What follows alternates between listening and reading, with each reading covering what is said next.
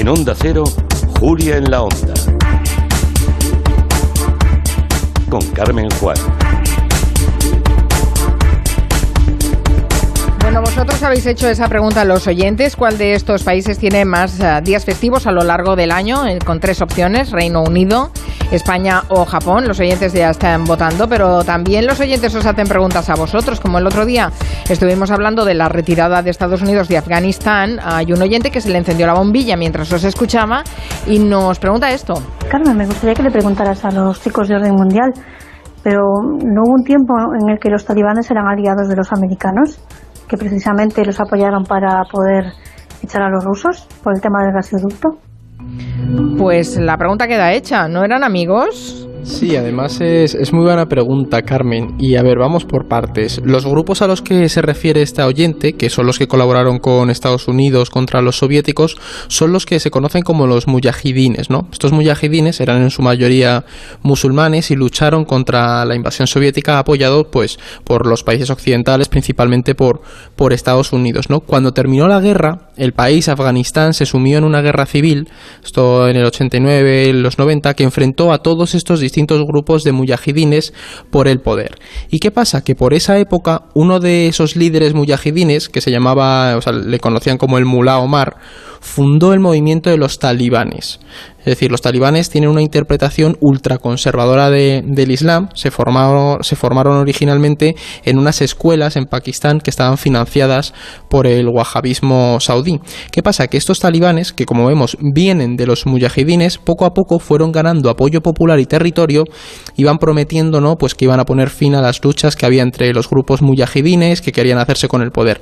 Y finalmente acabaron haciéndose con el control del 90% del país en 1996. Fue ahí cuando implantaron la ley islámica, fundaron el Emirato Islámico de Afganistán y además acogieron a islamistas radicales como Bin Laden o grupos como Al Qaeda, ¿no? que fue un poco junto con el 11 de septiembre lo que hizo que Estados Unidos ya los pusiera en el punto de mira. Así que los talibanes, en cierto modo, si fueron apoyados por Estados Unidos cuando estaba toda esa lucha contra los soviéticos y eran parte de, los grupos muyahidines. Vale, o sea que los talibanes serían, serían formaban parte de los muyahidines, pero en, se Claro, pero no como un grupo conformado. Claro, vale, vale. o sea, no había un grupo definido de somos talibanes, sino eran guerrilleros que luchaban allí y oye, los entrenó Estados Unidos y luego se radicalizaron en escuelas de Pakistán. Las acabaron... madrasas famosas de Pakistán, ¿no? Sí, justo, que estaban financiadas por, por los saudíes, sí, sí. Pues ya queda claro. Pedro Sánchez ha anunciado que dará unos 4.300 millones a la industria del automóvil hasta el 2023 para reimpulsar el sector y encaminarlo hacia el modelo eléctrico. Esta ha sido una de las grandes noticias de la, de la semana. Este plan busca recuperar eh, el sector de la crisis económica, pero también fortalecerlo. Es eh, algo parecido a lo que hizo también Macron en Francia el año pasado. Reino Unido o Alemania también se han subido a este carro. Pero, ¿qué trama la Unión Europea exactamente con estas inversiones? Es lo que nos quieren explicar hoy en el orden mundial. Sí, vamos a ver, eh, los países europeos se han dado cuenta, nos hemos dado cuenta de que necesitamos una industria nacional y europea bastante fuerte. El modelo de producción europeo de los últimos eh, 30 años se ha basado en la deslocalización industrial, que es básicamente producir fuera de casa para ahorrarnos costes, el famoso Made in China o Made in Taiwán o Made in Vietnam o Made donde queramos, el que viene en las etiquetas, ¿no? Eso nos ha acabado saliendo muy caro durante la pandemia. Eh, los retrasos por cierres de fronteras las guerras comerciales, pues han producido cortes de suministro de materiales básicos que en muchos casos nos han dejado en pañales a sectores, por ejemplo, como el del automóvil o el de la tecnología en la Unión Europea y durante el momento más duro de la pandemia, pues sin EPIs o sin mascarillas o sin cosas súper básicas que necesitábamos y no teníamos. Entonces, en los países europeos nos hemos dado cuenta de que estos sectores clave no pueden delegarse en otros países y deben protegerse de una globalización exacerbada. Entonces, desde 2019, desde de la pandemia, la Unión Europea trabaja por ser más autónoma, que es un concepto que se llama autonomía estratégica, lo que significa que, bueno, esto resumiendo mucho, eh, estamos haciendo cambios para no depender del comercio ni con China ni con Estados Unidos, que aplicado este tema, pues básicamente la autonomía comercial comercial implica que la Unión Europea va a intentar disminuir su dependencia de la eh, importación de tecnología y chips chinos o de cualquier otro país del que dependa de manera desproporcionada, ya digo, para bienes o sectores estratégicos. Entonces, para esto Bruselas tiene dos estrategias. Por un lado, una alianza para producir más semiconductores, que básicamente son, son los chips, los que utilizamos para muchos eh, aparatos electrónicos, y por otro, un plan para fabricar más baterías. España, por ejemplo, quiere especializarse en esto último, que es por donde tiraba eh, Pedro Sánchez con su anuncio. Además, de hecho, ayer la Comisión Europea dijo que para el año 2035 le gustaría que no se vendiesen más vehículos de combustión, que esto abarca pues diésel, gasolina, gas e híbridos, que es básicamente todos menos los eléctricos y los de hidrógeno, todos. entiendo. Claro, y esos son cinco años menos de los que España nos hemos propuesto porque tenemos ese horizonte en 2040. Así que ahí tenemos una transición bastante importante por, por delante. Yo creo que eh, todos los oyentes y yo también entiendo eh, la teoría, pero a ver, hay muchas dudas aquí, porque ¿de dónde van a sacar los materiales para hacer esos semiconductores o esos chips? Las tierras raras, que es como se llaman muchos de los elementos que hacen posible los vehículos eléctricos, los chips están principalmente en China y Taiwán. Eh, no es como si la Unión Europea pudiera crear de la nada los elementos necesarios para construir chips o baterías. Es decir, eh, la materia prima está donde está. Claro, y es que ese es uno de, ese es el principal problema, Carmen, que, que no va a ser fácil porque la UE, pues eso, importa las materias primas para construir las baterías, fármacos, hidrógenos o los, los llamados chips, ¿no? Y toda la tecnología. Entonces, la mayoría de estos componentes, como decías, eh, se- como decías tú, se encuentran en las tierras raras y el 52% de esas, eh, de esa superficie con tierras raras están en China y Taiwán. Así que la Unión Europea sí que tiene una enorme dependencia de estos países, así que también como de otros como son Brasil o Vietnam. Es que, por ejemplo, si hace 20 años Europa producía el 40% de los chips a nivel mundial, hoy estamos produciendo el 9%, ¿no? Es decir, no es solo las materias primas, sino también en el ámbito de la producción. Por lo tanto, europeizar el sector de las baterías puede ser viable, oye, porque la Unión Europea sí que tiene litio en suelo europeo. En países como España, de hecho, en Extremadura o, o Portugal, la zona del noroeste, que está ahí pegado con Orense y Zamora, hay litio, pero es un reto. Lo que se propone ahora mismo es construir 15 fábricas de iones de litio para 2025 y se pretende aumentar su producción a nivel general. Pero claro, producir chips va a ser más difícil porque la Unión Europea lo que quiere hacer es afianzar su cooperación con, con empresas europeas de semiconductores, es decir, fortalecer nuestro tejido industrial. Y de hecho, el plan, aunque está en fase preliminar lo que prevé es pues, al final que la Unión Europea dé fondos ¿no? a los gobiernos nacionales para que estos financien a las compañías, que es un poco por donde está yendo la estrategia hasta que hemos visto anunciada por, Pedro Sánchez. Y lo que la Unión Europea calcula es que pues con esto se aumente la cuota de mercado de semiconductores en un 20% para 2023, que sería bastante no suficiente, pero sí nos permitiría empezar a ser bastante competitivos a nivel internacional, ¿no? Y en combinación con todo esto, Carmen, la UE también prevé limitar las inversiones chinas en sectores estratégicos europeos, porque no es simplemente producirlo, es también dejar de depender de que otros inviertan ahí, ¿no? Entonces, bueno, pues mm, lo que sí se prevé es que Pekín contraataque reduciendo las inversiones en compañías europeas, ¿no? O cerrando ese grifo de los semiconductores mientras conseguimos producirlo, pero bueno, al final ese es el precio que, que la Unión Europea va a tener que pagar si de verdad quiere ser autónoma, porque ha visto que, que es bastante complicado depender de, de otros países en estas Sí, cuestiones. sí, hem- hemos visto que la globalización nos salió muy cara, ¿no? A No, todos no, no, los no. niveles. O sea, hay- hay- algunos van a tener que reescribir los libros, ¿no? ¿Cómo era este, el de las... Fukuyama era el de- Fukuyama, y luego estaba, ¿El eh, del fin de la historia? eh, el de World... El del mundo es plano, de Wall is flat, que le flipaba la globalización. Eh, no me Pues, acuerdo cómo se llamaba. No, tampoco me acuerdo. Algún oyente nos lo chivará, seguro. A ver, porque tenemos unos oyentes listísimos, la verdad. Sí, Me sí, encanta sí. presumir Otra de pregunta. ellos. ¿Cómo es el, ¿Cuál es el autor de The World is Flat? Exacto, la Tierra es plana. bueno, em, vamos a repasar un poco. Thomas Friedman me dicen, pero qué rápidos Thomas son. Friedman, eso. rápidos son los Leches, oyentes que han madre mía. llamado al, al 638-442-081. Y me lo han chivado enseguida. Eh, sí. Mira, si no tienes memoria, tienes oyentes de gelo. Es fantástico. Eh, vamos a repasar la, la, revista de prensa porque decíamos que había muchos focos importantes de, interés. Eh, hemos hablado mucho esta semana de Cuba, después contamos la última hora, pero es que Sudáfrica cumple también casi una semana de protestas tras el encarcelamiento del expresidente Jacob Zuma. Ha sido condenado a 15 meses de prisión por desacato judicial tras negarse a declarar en los casos que le pesan por corrupción. Lo que empezó como protestas contra la sentencia, pues ha derivado en una oleada de saqueos masivos y vandalismo que ha dejado más de 72 muertos y 1.234 detenidos. ¿Por qué están en esta condición, en esta situación en Sudáfrica? ¿Qué está pasando? Pues a ver, para entender la situación hay que tener una cosa muy clara, Carmen, y es que Jacob Zuma es un símbolo de la lucha contra el apartheid, que fue ese régimen de segregación racial que, que vivió el país hasta, hasta mediados de los 90, ¿no? ¿Qué pasa? Que a pesar de sus escándalos de corrupción, el presidente cuenta con muchos simpatizantes, generalmente entre los sudafricanos eh, más pobres. Y lo que está, está haciendo es lo que está haciendo este señor con todo con todo el proceso judicial es comparar a los jueces de su caso con los gobernantes del apartheid, ¿no? Y de hecho afirma que es todo parte de una caza de brujas orquestada por el actual presidente Cyril Ramaphosa. Entonces su partidario, sus partidarios le creen a pies juntillas a pesar de que Ramaphosa, el actual presidente, ganó las elecciones de forma limpia en el 18 ante un Zuma que se enfrentaba a acusaciones muy serias de corrupción, ¿no? Entonces es una situación complicada porque cualquier intervención del ejército puede alimentar aún más las acusaciones de que en Sudáfrica se vive en una represión. Pero a ver, Sería erróneo, con todo esto, afirmar que esta es la única razón ¿no? para, para que se den estas fuertes mm, movilizaciones.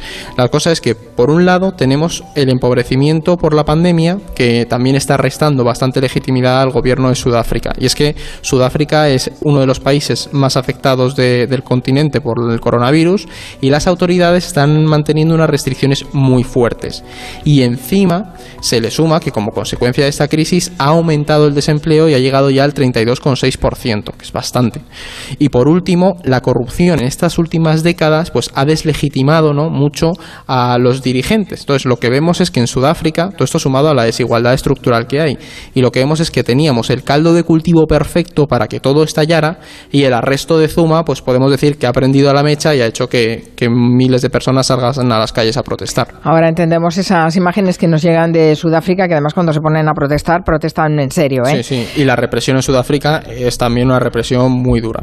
En Cuba eh, las cosas también están, eh, están calentitas, el mundo no habla de otra cosa, en España no se habla de otra cosa, de hecho lo comentamos en el gabinete este martes. Las protestas del domingo pasado han hecho que todo el mundo mire a la isla, se pregunte qué va a pasar, eh, qué cabe esperar, si va a haber aquí algo, una, una repercusión importante. No sé, ¿cómo está la situación ahora, Fernando? Pues nada clara, eh, la verdad. O sea, como hemos eh, comentado en alguna ocasión, bueno, lo estuvo comentando Eduardo el otro día en el gabinete, el, régimen cubano es muy fuerte, resiliente, lleva años, 60 años o 70 años aguantando a Estados Unidos a apenas unos kilómetros en la costa de enfrente, entonces no, no, no va a caer o no va a colapsar por cualquier eh, motivo y menos, mucho menos por una protesta. Entonces, Díaz Canel, que es el, actual presidente de Cuba desde, bueno, desde el 19, no, es cierto que no cuenta con el carisma de los Castro, bueno, sí es cierto que llegó al poder un poco con la determinación de reenfocar la revolución y un poco modernizar el país, entre comillas, abrirla un poco a, un modelo más chino, ¿no? Y adaptarla a los nuevos tiempos. Pero es evidente que las protestas de estos días pues pueden afectar a, su estrategia y, fomentar sobre todo aquellos sectores que, quieren una línea más dura. Entonces ahora mismo lanzar la, campaña de vacunación va a ser la, gran baza del, Partido Comunista de Cuba para acallar un poco el descontento. De hecho, eh, ya se autorizó el uso de emergencia de Abdala, que es la, vacuna, la, bueno, tienen varias y esta es la más reciente y están en trámites de hacer lo mismo con Soberana 2 y Soberana Plus, que son como otras diferentes que también están desarrollando. Entonces, si la vacuna va funcionando, pues permitirá al régimen abrir la isla porque conseguirá vacunar a la población, conseguirán vender las vacunas a otros países y también resucitar el, turismo, que es un, ah, bueno, es un sector que ha jugado un mm. papel eh, importantísimo en el desarrollo económico. De, de todas maneras, Fernando, sabiendo que existen, que tienen vacunas propias, ellos que las han fabricado, eh, destaca que haya un tanto por ciento de la población muy, muy poca que esté vacunada, ¿no? Es que están todavía en fase de desarrollo, entonces no han llegado a terminar tipo Pfizer o como estamos nosotros, sino están desarrollando como muchas en varias líneas, entonces están ahí en camino. Y luego también no hay que obviar, Carmen, el impacto de, del bloqueo y que es que Cuba se da la paradoja y que tienen vacunas, pero en muchos casos no tienen jeringuillas con que ponerlas, ¿no? Que es, algo que se está comentando bastante y, está ahí. Es verdad. Luego bien es cierto que puede haber un componente propagandístico, o sea, que tampoco pensemos es que Cuba aquí tiene vacunas para medio mundo. Es cierto que tiene, dentro de su contexto regional, una industria eh, farmacéutica y sanitaria mucho más fuerte que los vecinos, pero bueno, no deja de ser que sus eh, viales están en desarrollo. Es cierto que Cuba, además, tradicionalmente ha obtenido muchos ingresos, por ejemplo, de los médicos cubanos, que exporta, entre comillas, a otros países y los alquila a otros, están medianamente bien formados y los alquila a otros países para conseguir ingresos, ¿no? Entonces, bueno, en ese eh, sistema de bloqueo por Estados Unidos, pues se las va apañando para sacar dinero de donde puede. Y una, una es las vacunas, claro. Y otro de los puntos interesantes de la situación es qué va a hacer Estados Unidos.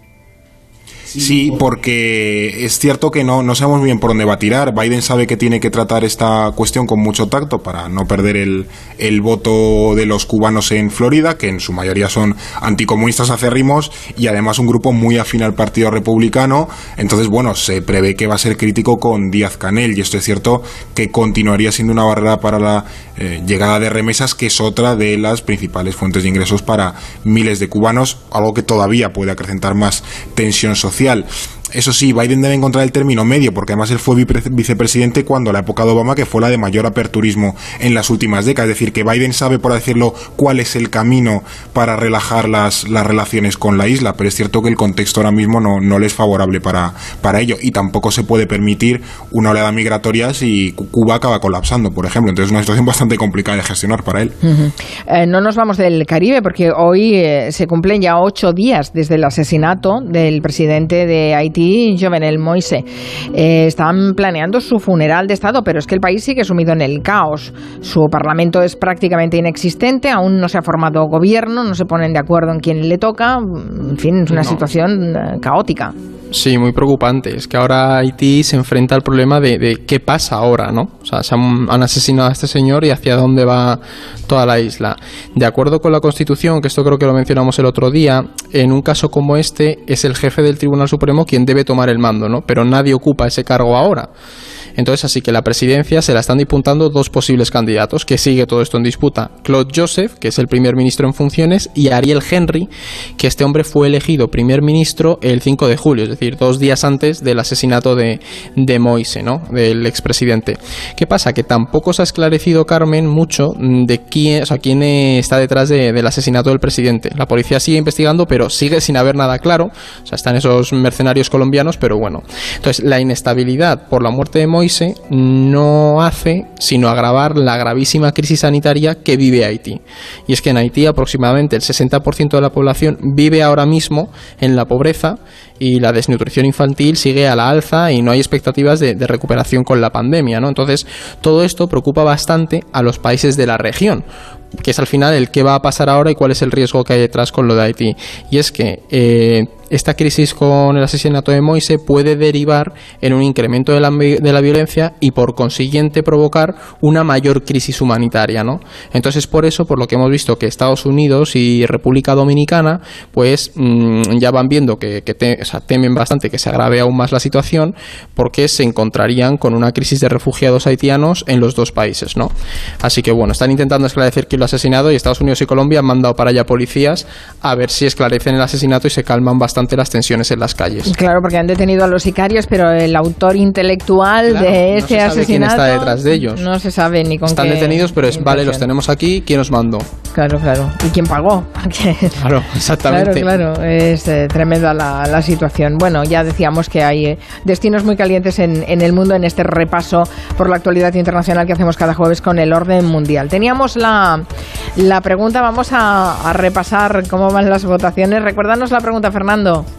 Vamos a ver, la pregunta de hoy era ¿cuál de estos países tiene más días festivos a lo largo del año? Y había tres opciones, o Reino Unido, España o Japón. Vamos a repasar las votaciones. El 33,3% de la audiencia cree que es Reino Unido.